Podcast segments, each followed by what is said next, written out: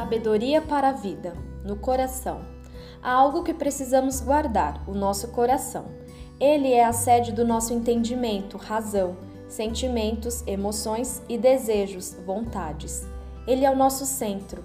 Por isso, do nosso coração depende toda a nossa vida. É com ele que confiamos no Senhor e discernimos a sua direção para os nossos passos. Embora todos os nossos caminhos nos pareçam justos, é o Senhor quem sonda o nosso coração. Este jamais será totalmente puro. Confiemos absolutamente no Senhor, não no nosso coração. Em relação ao nosso coração, devemos proteger as duas portas principais, que são os nossos olhos e ouvidos. Na amizade. Amigos são presentes de Deus. Felizes são aqueles que os têm. Geralmente, uma boa amizade nasce de um ouvido atento e de um conselho sincero.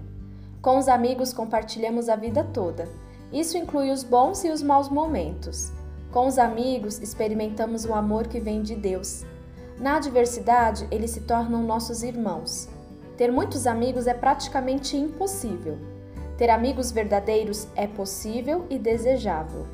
Estes são transparentes e leais, não interesseiros. Os amigos verdadeiros sempre estarão ao nosso lado. A quem você pode chamar de amigo? Na fala. O que falar, quando falar, como falar? Estas são perguntas que precisamos fazer e responder. Quem fala, que fale sempre a verdade, jamais a mentira. O Senhor detesta a mentira e se satisfaz com quem é verdadeiro. O falar no tempo certo é sabedoria, alegria e vida, mas o falar precipitado é tolice, tristeza e morte. Há palavras que curam e palavras que ferem. Por isso, precisamos tomar muito cuidado com as nossas palavras. No muito falar pode haver pecado e traição. Já no falar moderado haverá sensatez e confiança. Pensemos bem antes de falar. No trabalho. Trabalhar é bom. Quando trabalhamos, cooperamos com Deus no cuidado e desenvolvimento da sua criação. O preguiçoso é aquele que, tendo a possibilidade, trabalha de menos. Ele deseja e nada consegue, dorme e nada produz. Ele passará necessidade. O louco é aquele que trabalha demais. Movido pelo desejo de ficar rico, ele se perde e põe tudo a perder. Já o sábio é aquele que trabalha o suficiente pelo seu árduo e diligente esforço, ele será recompensado. Que haja trabalho para todos e que todos trabalhemos sabiamente. Na generosidade. A vida que vale a pena ser vivida é marcada pela generosidade.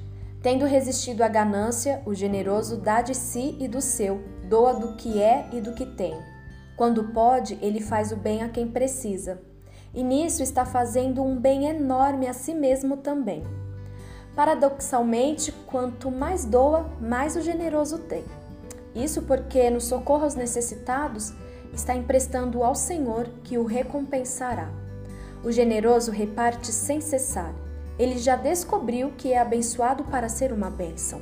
Descobriu também que, quando cuida dos pobres e defende os oprimidos, está praticando a justiça que Deus deseja sejamos generosos. Na humildade. Soberba é pensar de si além do que convém. Inferioridade é pensar de si aquém do que convém. Já humildade é pensar de si como convém, nem além nem aquém. A humildade talvez seja a virtude mais elevada. É nela que se encontra a verdadeira sabedoria. Se por um lado a vaidade antecede a queda, por outro lado a humildade precede a honra. Dito com outras palavras, aqueles que se orgulha será humilhado, já aquele que se humilha será exaltado. Ouçamos os conselhos do sábio e clamemos ao Senhor por um coração humilde.